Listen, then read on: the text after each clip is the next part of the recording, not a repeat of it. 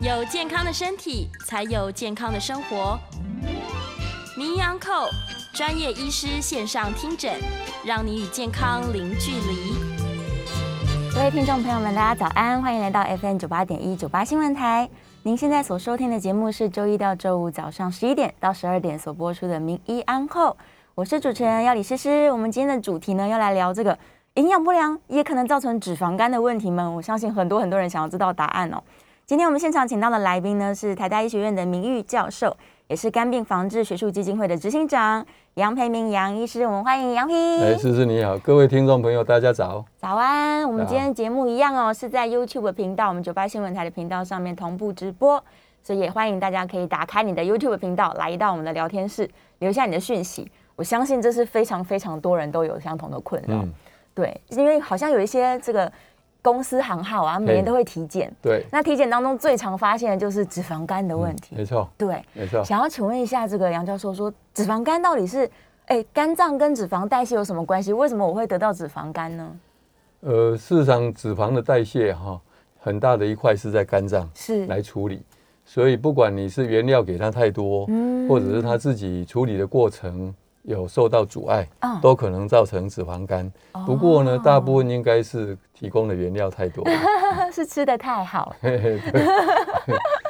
所以可能是因为他吃的太油吗？还是他太精致了呢？应该是一般是吃的太油，吃得太或者油是吃的热量太多。哦，太高是嘿，所以不一定是他吃的这个油太多，有对可能是他吃太多食物进去。，对，甚至大家要注意的是，乳糖类的东西哦，乳糖也会哦转变成三酸甘油脂，这个血脂肪的一种，哦是它也会造成脂肪肝。乳糖是存在，例如乳糖牛奶。牛奶，嘿，对，嗯含糖的饮料里面应该是蛮多的。哦、哦，所以糖类也会造成脂肪会肝诶，不是会只是吃炸鸡而没已。错，没错，哎，因为一定很多人想说，奇怪，我明明吃的很清淡啊，怎么还脂肪肝这样？ 所以其实问题是常太常喝多饮料的意思，哦，珍珠奶茶哎嘛，对，都包括，都包括。嘿，所以其实他的饮食习惯当中，有可能是摄取太多了，总体哎，来说就不均衡了，不均衡，嗯，哎，那比较均衡的吃法到底应该要怎么吃啊？其实营养学是很简单的，对我们根据个人的这个呃身体的状况，是每天的生活情况，嗯，哦，那么你可以算出一个总热量对，大概多少，那这个总热量再去分配给三个主要的成分，比是，如说蛋白质，嗯，还有血呃脂肪，对脂肪还有这个糖碳水类化合物，哦对，那这个碳水化合物一般应该是不到百分之四十了。哦，要低于四十以对下，啊，蛋蛋白质也是要百分之呃四四十左右，左右脂肪占百分之二十等等、哦，所以这样分配以后，你再去决定你的是饮食的内容。嗯嗯比嗯，如说你明明就不吃，明明很瘦，对假设好了，我假设相信你很今天的瘦题目一定有一个是瘦子也会脂肪肝，没哦。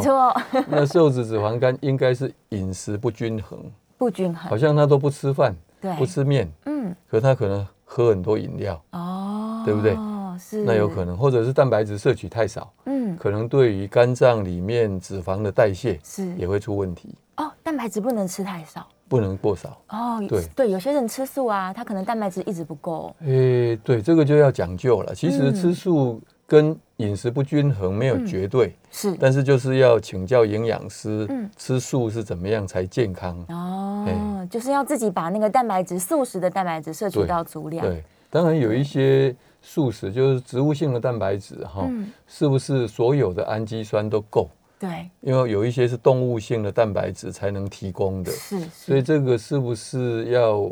考虑一下？这个嗯可能营养师比较清楚，是是哎是，太就是偏也均不好哎衡的，问题。太偏也不好。哦，我是知道有一些人他可能真的很偏食，例如他都只吃白饭啊，然后对菜吃一点点，对也完全没有蛋白质，也没有油脂。对，但这样像这种状况，它也有可能造成脂肪肝，对不对？呃，如果是像你讲那么单纯，那白饭到底吃几碗一餐嗯对然后那都可能啊。是对啊是。哦，我有朋友啊，他就想要减肥，所以他都不吃淀粉类，对，但是他肉吃超级超级多，哎哦嗯然后因为哦一直吃，所以他根本没有瘦下 来，对，然后甚至去体检，脂肪肝也没有改善，所以这就是蛋白质过量的另外一种状况，对不诶对？哎对对，哦，不均衡都不好，不均都衡可都能不发行，生各种问题。是哎，是，所以脂肪肝其实它并不是单纯说我就不要吃油，对我就可以对瘦这对样对，，没不 错，是这样没子。错。那当然，另外一个因素是运动了，啊运动哈对，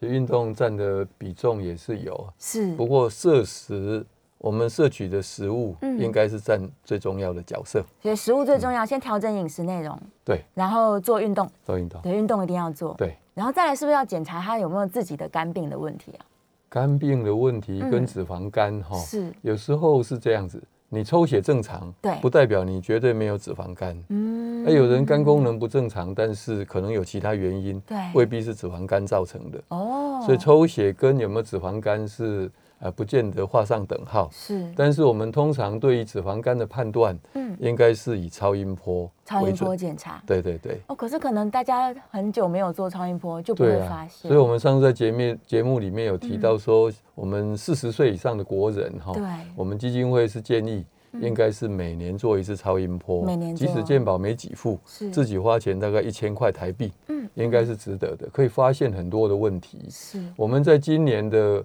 十月三号，嗯嗯在全台湾总共连我们的诊所有十二个医疗院所、哦，同步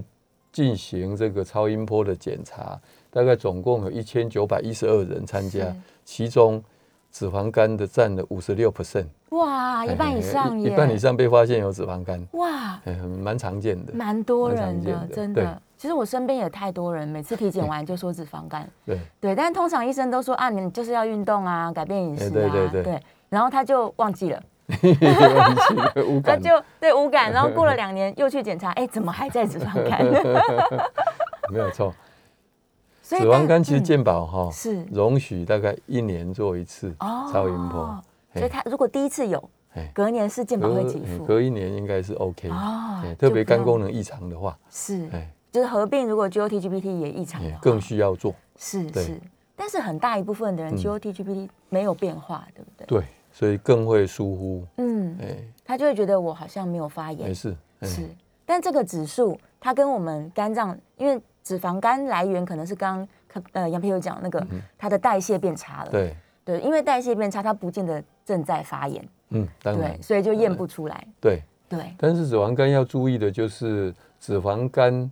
我们认为它嗯还是可能引起慢性肝病的三部曲，哦嗯也就是说引起脂肪肝炎，是，那是慢性发炎，嗯然后纤维化是到硬化，哇，最后甚至肝癌是都可能。所以这个还是要提醒大家嗯，不能掉以轻心。所以不能不管它，也不能不管它。对，嗯，是，所以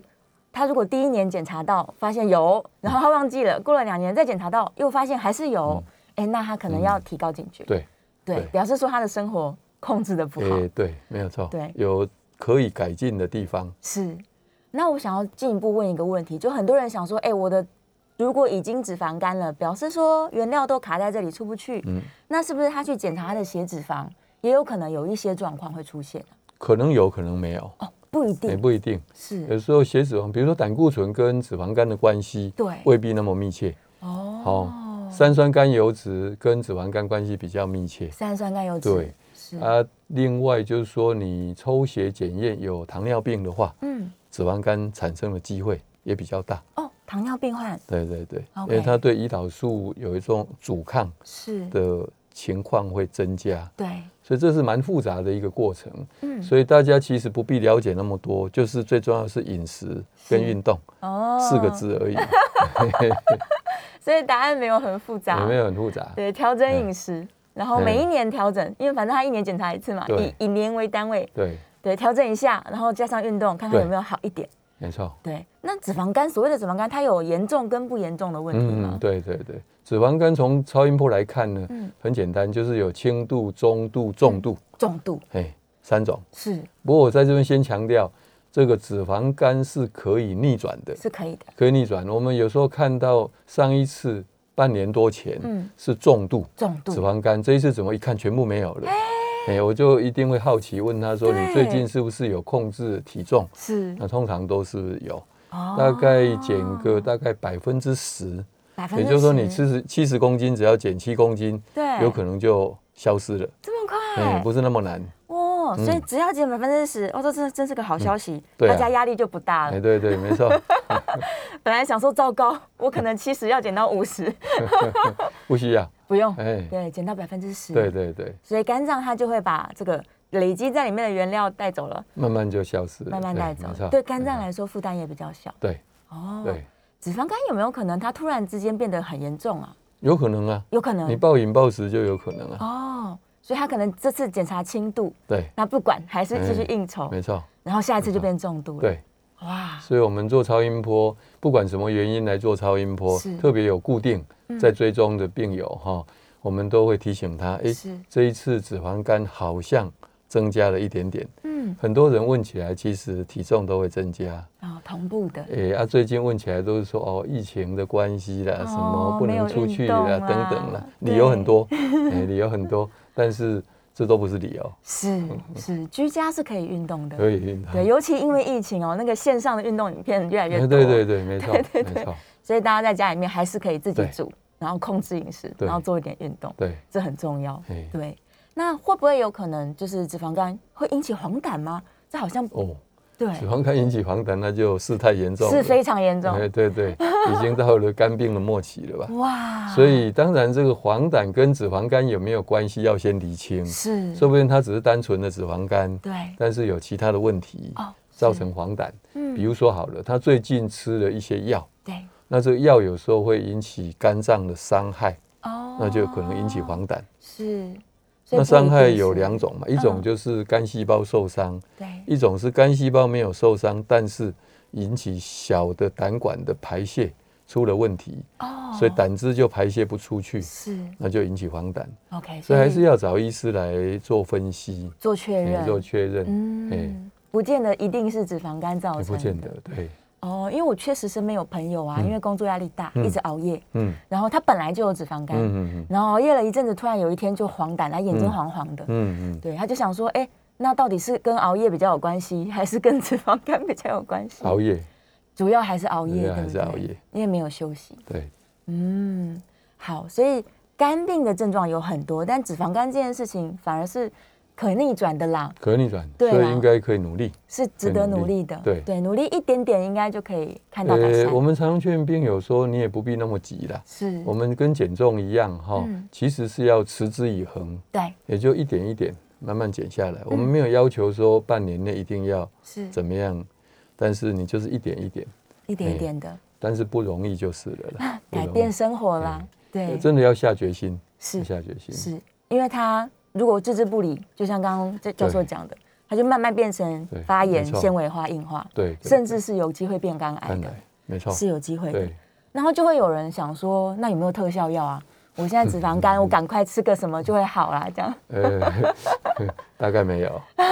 真的没虽有。然药界还是在研发哈，对但是目前我个人是认为是，哎，我不不看好。对即使有这样的药哈嗯，它要发挥它的作用，是呃，应该有可能有一些其他的副作用，啊，对不对？那就不哦自然然了。是我们不是常讲天然的最好，对，就靠自己最好。还是靠哎，减肥啊，对对，饮食调整加没上错运动，没错，嗯所以他不要去外面乱听什么道听途说，嗯对，因为坊间其实会有一些这个什么哦真偏的方啊，啊，真的哈。比如说你吃这个吃一吃，很快就不见啦，哎，对，目前我们的了解是没有。是哎是，就像以前讲这个胆结石，对，我那偏方很多，很多很多书也很多，对所以我有一位病友哈，嗯他从三十几年前对就给我做超音波，有胆结石，嗯，他每一段时间就会跟我说有一个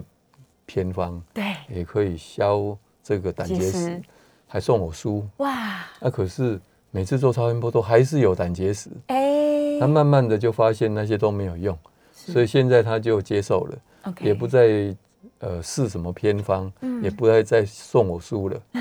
他就接受了。不过这样也过了三十多年，哇哎，漫长的过程那对啊，啊也没事，哦，也是健康你说的嗯胆囊还保住， ，OK，哎，好，那其实真的还还好，还好还好。对，还好还好，但是有一些事情，就是说，我们也建议他不要吃太油腻，对跟这个脂肪肝还有这个肥胖一样，对，就是不要吃太油腻，是应该就不会嗯影响到，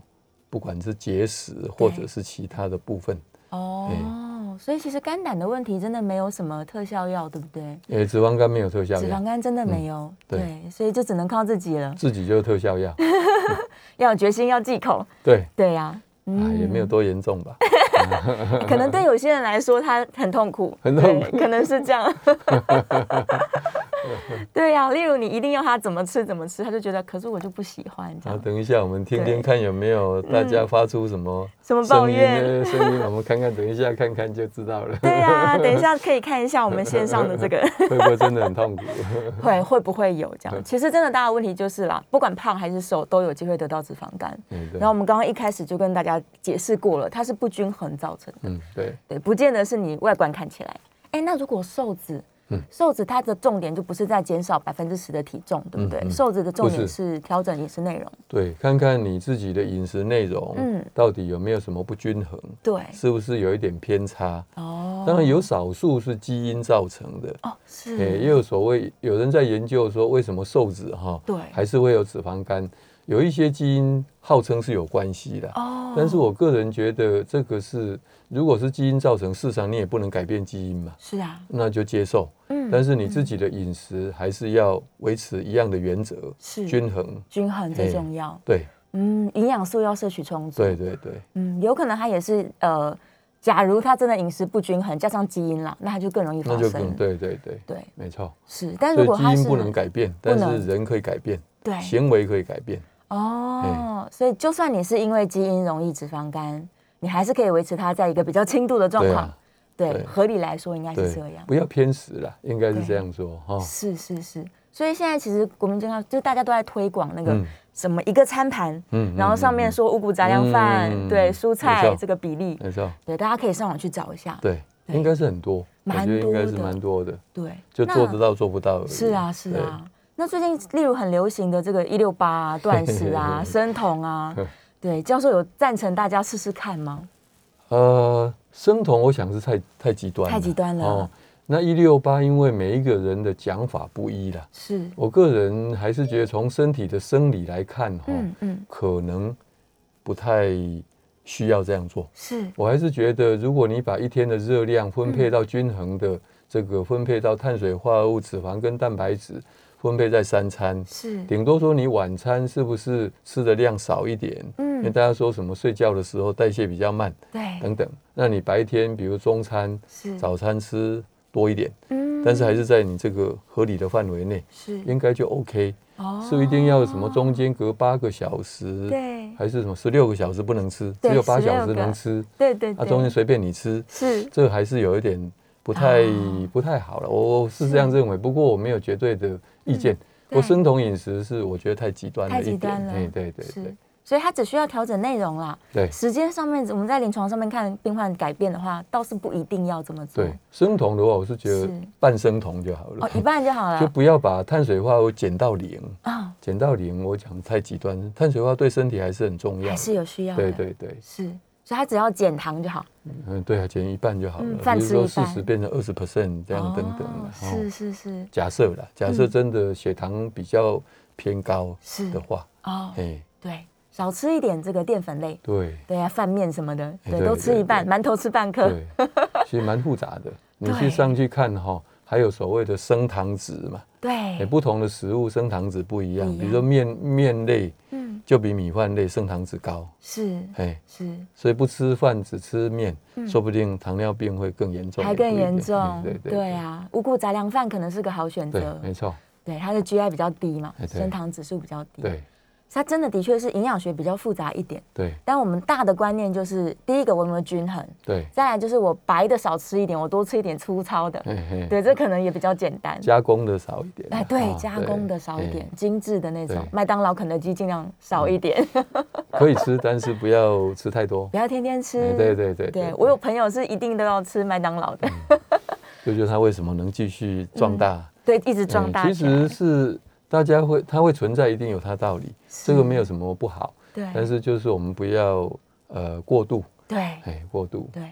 重点可能还是先试试看，算一下热量哦。嗯大家可能其实不知道，他也许想说我就吃很少啊，但他的少已经热量很多嗯热量很高了，。有可能。对对有可对，能所以也许对可以试试看啊。现在其实有一些 A P P 很方便，真的你就把哦你吃的 key 进去哦，他就帮你算好。哦，真的哈，对对啊也许实在可以太方试便试了看，太对方便了。比以前方便多。以前我们还要自己翻，，对 然后称重这样。但是但是会胖的人哈，嗯，呃，大概不不愿会去意用它，对不会去用它。 对，他可能就是觉得好麻烦哦，我不想要算这样，但不行，一定要面对自己没这错件这件没事错情。对，对这是个功课。没错， 没错，对，或者是交几个朋友，大家一起来，啊，也也是一个好办法。这是个办法。对，对有人督促就会特别有效对果。，互相互相督促。是互相督是促，我之前要减肥的时候也是找了一个伙伴，然后他好认真运动，啊真的哦对，然后每天会跟我炫耀说他运动多少，哦对，然后我就想说糟糕了，我这礼拜都没有运 动，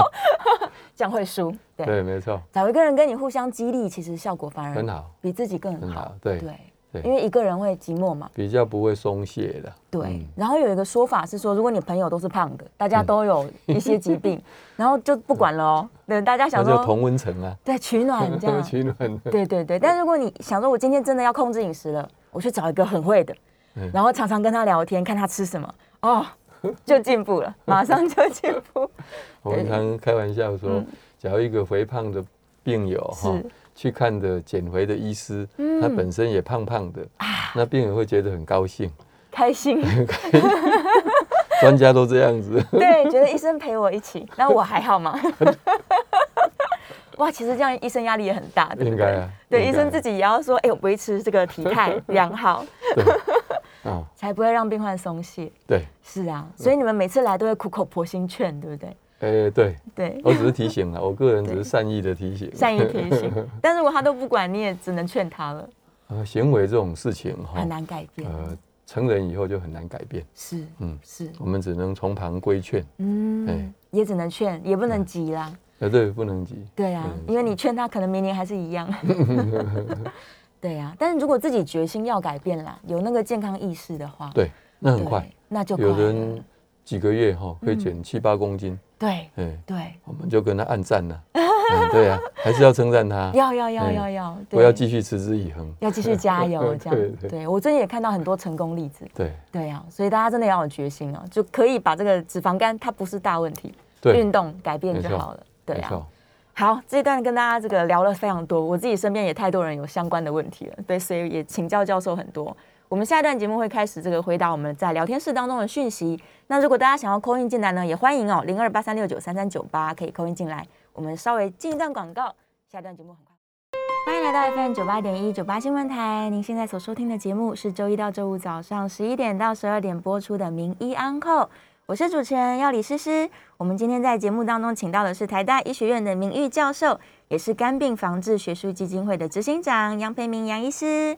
杨医师，欢迎。哎，谢谢，欢迎大嗯是家来接听这个节目。对，我们今天要来聊的是脂肪肝哦。刚刚第一段节目已经聊了好多跟脂肪肝相关的问题，线上果然还是有很多的问题哦。燕良有问到，他说有些人啊，他瘦瘦的，可是很爱喝含糖饮料，那有没有可能因为他一直在喝这些糖进去，所以就增加脂肪肝的机会对？，当然一当定然有的。是，对真的很多人很瘦，但手上饮料就是离不开哦。对，对啊，年轻的时候代谢好，可能还没事，嗯，过了三十五岁哦，这个习惯可能要改变一下。尤其他一直喝这个饮料哈嗯，他的正常的饮食减少，是尤其是蛋白质的饮食减少，哦也会影响到脂肪在肝脏的代谢。是，哎，所以它的均衡就跑掉了。对对，就我们一开始说的，对，糖喝太多，嘿，对，蛋白质跟脂质不够。然后燕红问了一个很专业的问题，他说糖跟酒精是不是走一样的代谢路径？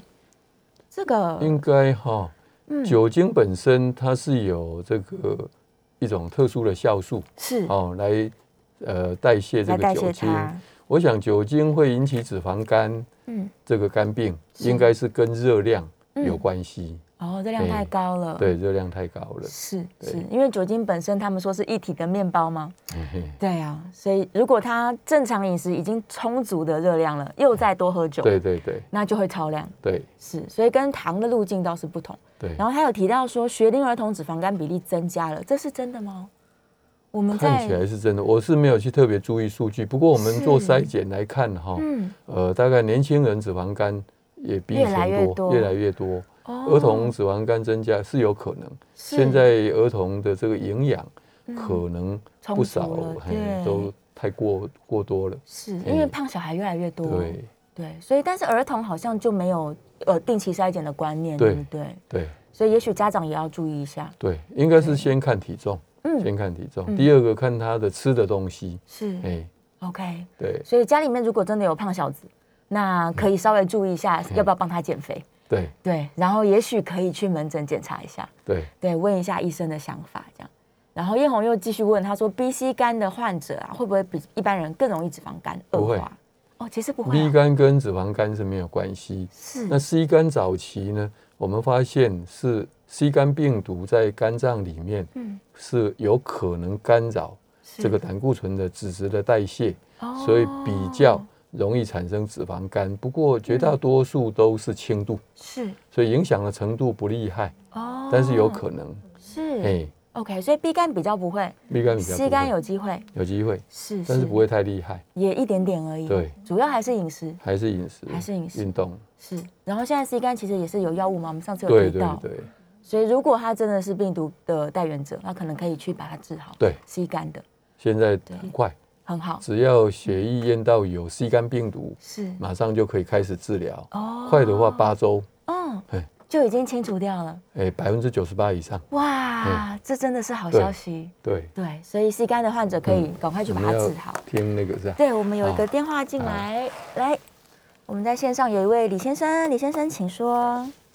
呃，教授好，主持人好哎。你好，呃，我想请教教授哈、嘿，呃，我太太她因为酮酸中毒啊、引发一型的糖尿病十几年。好，那刚刚教授有提到，可能就是因为打胰岛素的关系哦，引发阻抗，所以她现在也有脂肪肝。嗯，可是她情况还有另外一种情况，就是她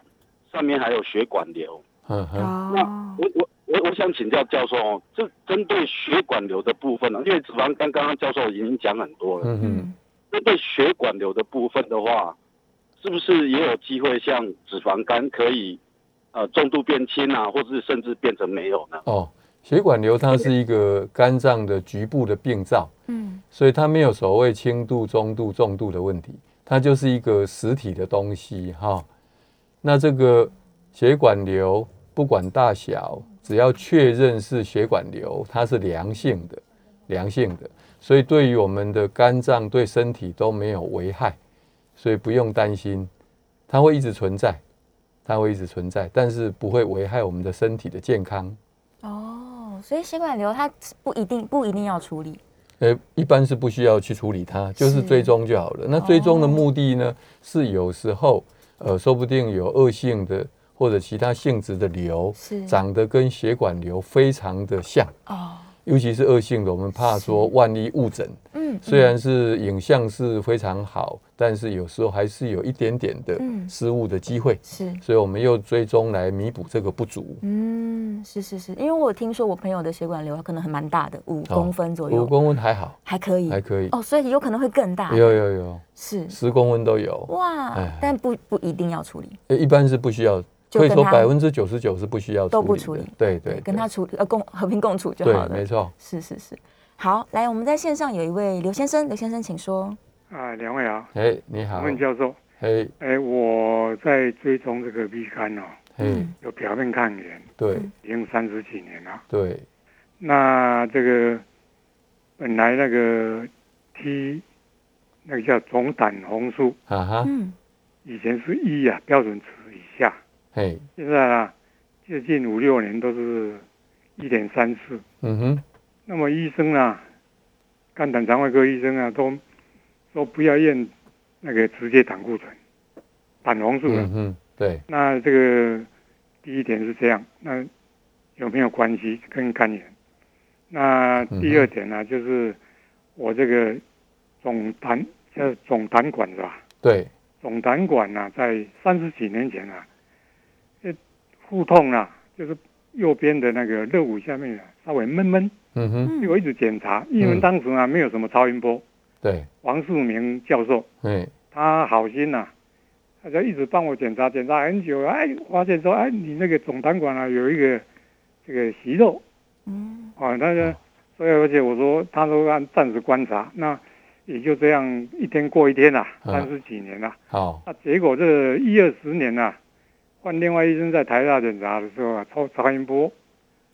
他都说没有，但是其他医院有的医生检查出来有，说你有糖，啊，台大有一些实习医生啊，我说你叫他，请他帮忙我仔细检查，他说有，啊大嗯大部分的主，我的那个看诊医生都说没有， 好，所以呢，我现在呢有时候会闷，嗯，到底是好，怎么回事我不知道，呃我在线上听。呃，刘先生这个问题哈嗯是两个，一个是抽血检验这个胆红素，对，总胆红素有偏高哈，没有错。一般我们总胆红素如果偏高的话，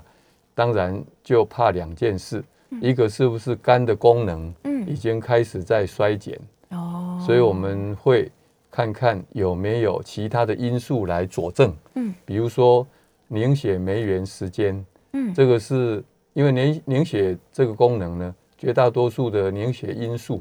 都是由肝脏来制造，嗯所以呢，用这个来看它有没有延长，也就凝血因子不足，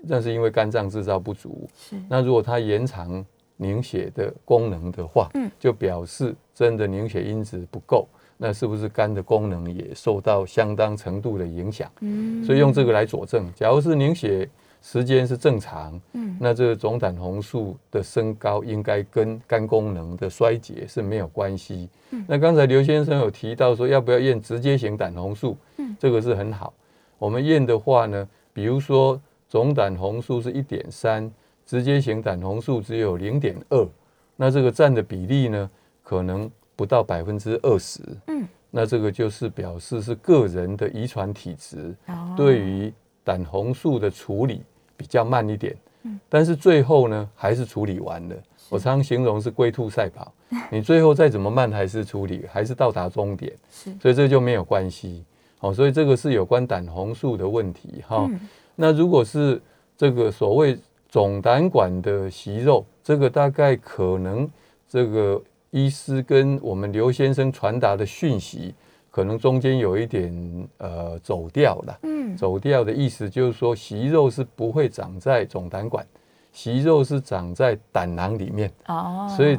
胆囊息肉。是不是总胆管息肉，嗯是这样的意思。那这个有时候这个胆囊的息肉很小，比如零点一、零点二公分，啊，又藏在比较偏的地方，嗯有时候看就看到了，有时候是怎么看就看不到，哦这是有可能的。那么对于很小的息肉嗯会不会掉？因为这息肉是轻轻的贴在胆囊壁上，嗯所以也有可能会掉。嗯所以说不定有时候看其实它掉了，哦啊对是哎，但是它掉是不会掉到总胆管去的。嗯嗯嘿嗯嘿，它就就吸收掉了，因为是常常是胆固醇的结晶，哦，它是个小结嘿晶，哎小结晶，对， OK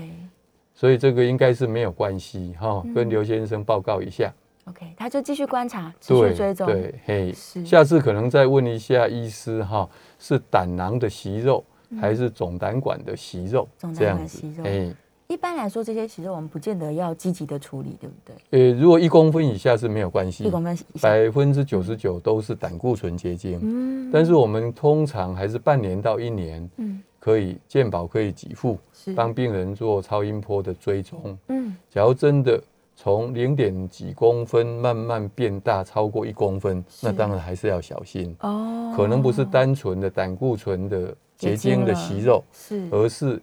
我们叫做线性的息肉，哦就像大肠啊大肠的息肉一样，对是一种线性的息肉线。性息肉，那这个腺体性的息肉呢，有可能嗯演变成恶性的，是嘿，所是以这个就要开刀切除，哦，比较放。心。 OK，嘿对所以还是看它的大小，还有它哎到底对是什么息肉，对，是就是一公分以下你一切般是没有关系。嗯那我常说一公分以上，其实很多可能还是胆固醇的息肉嗯啊、在国外的话，没有人愿意负责，啊所以一公分以上呢，在国外大概都劝你是把胆囊切除，哇以防万一，是以防万一。啊预防性切除，对，但是我们在台湾，大家对于胆囊切除还是有一嗯点点，不是每一个人都很希望把胆囊拿掉，因为对晚上就不敢出来的。是对不对？你知道为 什么？啊会害 怕没有胆啊。对。 好啊，但是我们就这样追踪，一是般也没有事。嗯不过我常常也跟病友说，那一公分以上哈对，我们是只能帮你追踪，嗯但是万一追踪的过程演变成比较不好的，对那恐怕大家都要有了解，哦是这样比较好哈。 OK，所以还是哎把风险告诉他。也哎对对对对，，一公分以上就比较建议是诶，必要时候还是把它切除把它掉。切除。哎，对对。 ，OK，所以切除胆囊其实没有没有问题啦。对切于除以健后，康来其实说就是不要吃油腻的东西。嗯嗯有的人也没有关系，不过是大部分是呃减少或者不要吃油腻，嗯就不会有事，嗯，就哎没问题了。没问题。 OK，好，我们这一段这个现场还有一些问题哦，我们继续开放口音，所以欢迎大家可以口音进来零二八三六九三三九八。我们休息一下，进一段广告，下一段节目很快回来。欢迎来到 FM 九八点一九八新闻台，您现在所收听的节目是周一到周五早上十一点到十二点播出的《名医央叩》，我是主持人要李诗诗。我们回来了，这个节目上继续请到的是台大医学院的名誉教授，也是肝病防治学术基金会的执行长杨培明杨医师，再次欢迎杨医师。哎，好，我们继续来聊脂肪肝问题。在线上有一位刘小姐，我们先来接个电话。刘小姐，请说。张教授好，哎你好，我我是呃，因为长时间是吃那个降胆固醇的药，所以我对每半年都要抽一次血。哎就是因为我抽那个血，那个胎儿蛋白啊一直都比较高，这一次我检查了是有十七多哦，哈哈，那呃其他的的都都算啊都正正常。我就想问教授，这个胎儿蛋白是一种呃癌症指数嘛，是吧？。对，那嗯，那我应该要怎么处理？所以胎儿蛋白是最常是发生在肝细胞癌了哈。嗯那少数的转移性肝癌也会，而不问题是十七哈，我们现在检验的方法有不一样的，哦有的正常值的上限嗯是八、八，有的是十，嗯，我们大部分是二十、哦也就是说小于二十以下是正常，是嗯小于十以下正常或小于八以下正常，这叫正常值的上限。是那这一位刘小姐哈嗯嗯讲的十七点多，很可能她的正常值的上限是在十或八以下。是，嗯所以它就是变成红字。哦，那当然，我们大部分的人是在这个正常值的范围以内，嗯大概百分之九十五，是所以还是有百分之五的国人呢，有可能落在两端。是，不过大部分关心的是在高的这一端。对那这个高的这一端，一开始我们只要看到胎儿蛋白高，是都会赶快积极追踪，呃看看有没有肝癌。嗯假如是没有的话，怎么检查都没有的话，嗯那就追踪。嗯那如果每次追踪都差不多，表示我们的体质，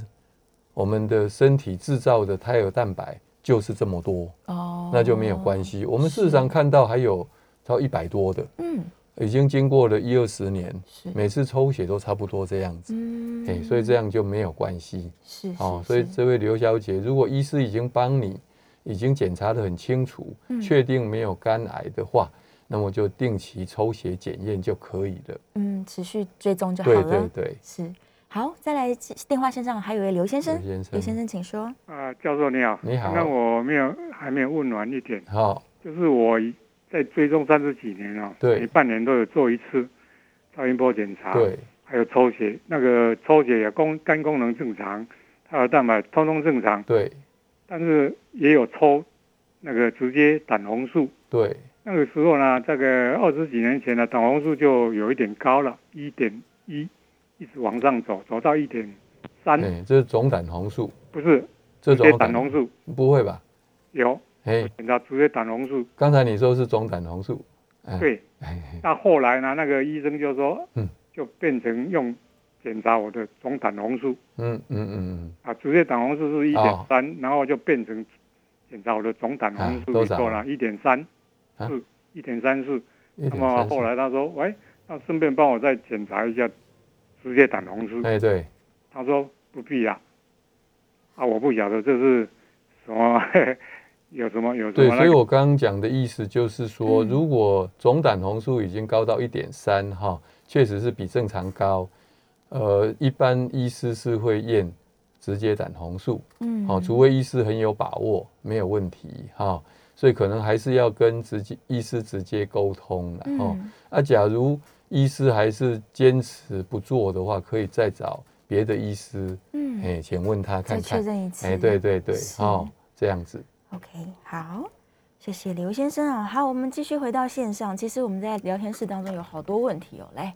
来稍微看一下。他说小朋友含糖饮料喝太多，有时候学校还把含糖饮料当奖品，这就、哦，真的哦，对，这就我们刚刚哦说的，其实 呃不而适合，不适合。对 对，儿童的这个教育有时候大家都要一起来关心他，对，不要喝那么多含糖饮料。来，许丽娟小姐说，她的肝脏有两颗良性肿瘤，两公分以内哦。医生说观察追踪就好了。那它要怎么样保养？有没有机会让肿瘤变小？因为是良性的。呃，如果真的是瘤了哈，嗯因为有时候我们看这个血管瘤亮亮的哈，嗯有时候不是真的血管瘤，是脂肪的结晶，那就有可能变哦。小消失。是，如果是真正的瘤，嗯，大概是不会消失。哦，好，所以就是观察。是，所以看起来我们许小姐的这个良性肿瘤比较像是血管瘤的样子。嗯嘿，嗯，所以就继续观就察，继续观察。是正确的。哎，对对，然后一样就是饮食均衡，对还是要运动这样。对所以这些都原则大原则都哎是一模一样的。对，然后再来一位林伯宏先生说，他是肝癌开过刀了哦，然后胆囊也已经切掉了，那会不会增加他这个胆管狭窄的比率啊？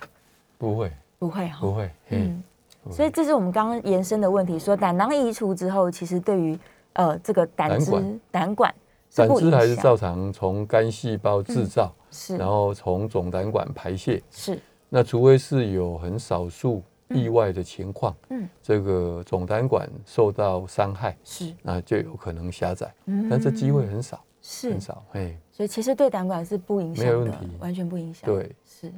OK，所以他是不用担心的。然后再来一个，呃，家珍她说，健检报告说轻度弥漫性肝变化是什么意思？她不懂。这样，然后超音波检查发现肝嗯脏表面也是粗糙的，那这是什么疾病吗？ OK，这个就是常常正式的报告是写嗯实质性肝病变的，实质性、哎，实质性肝病变哈，是，这个在健检报告也常常看到。嗯，那事实上应该是大部分是没关系，是不过我们还是要搭配，第一个有没有 B 肝、哦或者有没有 C 肝，是，第二个呢肝功能的嗯情况是怎么样，就 AST、ALT 嗯，这个数值发炎指数是怎么样，是，来一起判断哦。嗯不然实质性肝病变本身是一种主观的判断，是，也就是说，医师有时候说表面粗糙，其实这个用词是有一点要讨论的。嗯我们表面是不平，嗯，或者是有结节，哦它是不会粗糙，粗糙是内部的结构，也就肝脏内部里面粗糙，嗯哎有的纹理哈、是不是粗糙？是，那当然，我们用到粗糙的话，真正是有粗糙的话，就是代表有肝硬化。哦，不过一般我们大概在外面做超音波检查是，讲的粗糙可能没有到这么严重，嗯，所以还是要找真正的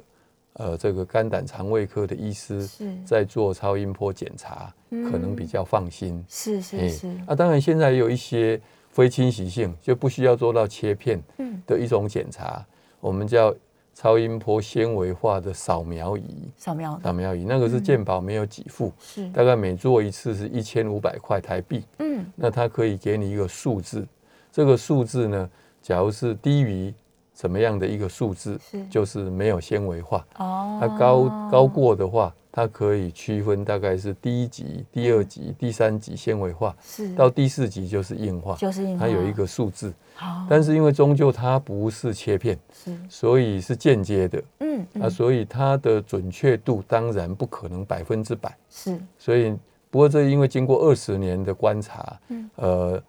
大概跟肝切片的比较呢，大概也有八九十的可靠性，哦是哎、可以做是参考， OK 哎对所以也可以自费去做检查，可以，担心的话，对，对，因为它看起来可能是有一点粗糙，对，所以可以 去可以去找医生，不放心的话，对，哎不放，心的话做一个进一步对找的肝检胆查肠胃科医师哈，是是是。大家真的是要多重视肝脏的问题对啦，因为台湾的肝病比例算对，是没高错的，，没错，对啊，对啊，尤其现在大家一直提到了学龄儿童的状况，对，也越来越不好。哎，对啊，所以没有错，大家这个有意识是好事，对对，有意识是好事，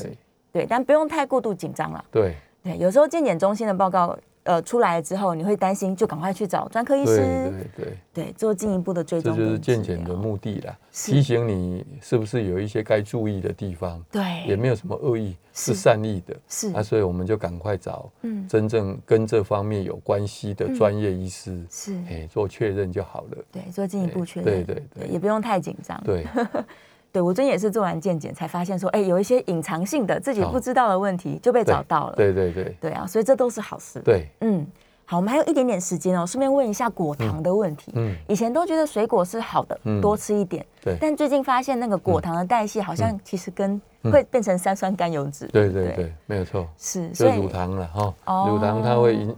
代谢变成三酸甘油脂，是，三酸甘油脂也是经由肝脏来代谢，对，所以它在肝脏里面，呃，这个一个阶段时间内累积太多嗯，就会造成脂肪肝，哇，哎所以不能吃太多水不能果吃。太多，哇，可以吃不甜的吗？不可甜以的啊多吃一点可以。不甜也不多呢，比如说番 石榴，哦，对，对不对？？啊，现在番茄也要越来吃越大的吧，甜了小对番茄都很甜的，都很甜，对不对是，啊或者找一些比较酸的吧，辣啊 什么。那个就没有人要吃了。是，很多人想说，我减肥，我吃了好多水果，怎么没有变瘦呢？嗯啊，就是因为水果太 没甜。错，对， 所有以的人有糖尿病啊哈，，对，嗯嗯他不知道说香蕉也是很甜，对，一天可以吃三四条。哇，太多了， 对。所以现在水果是个隐忧啊，大家要嗯把观念倒回来。对，对，这个果糖不行，我们还是多吃蔬菜哈，水对果尽量少吃一点嗯对。好，今天在节目里面非常开心，我们回答了很大量的问题，希望大家对于这个肝脏有更有健康意识。对，我们也再来感谢一下我们的杨佩明杨教授，谢谢大谢家谢嗯。希望大家对于这个肝脏都可以保养的很好，对记得就是饮食均衡，然后一定要多运动，对就可以保证健康了。对对。是，谢谢，谢谢。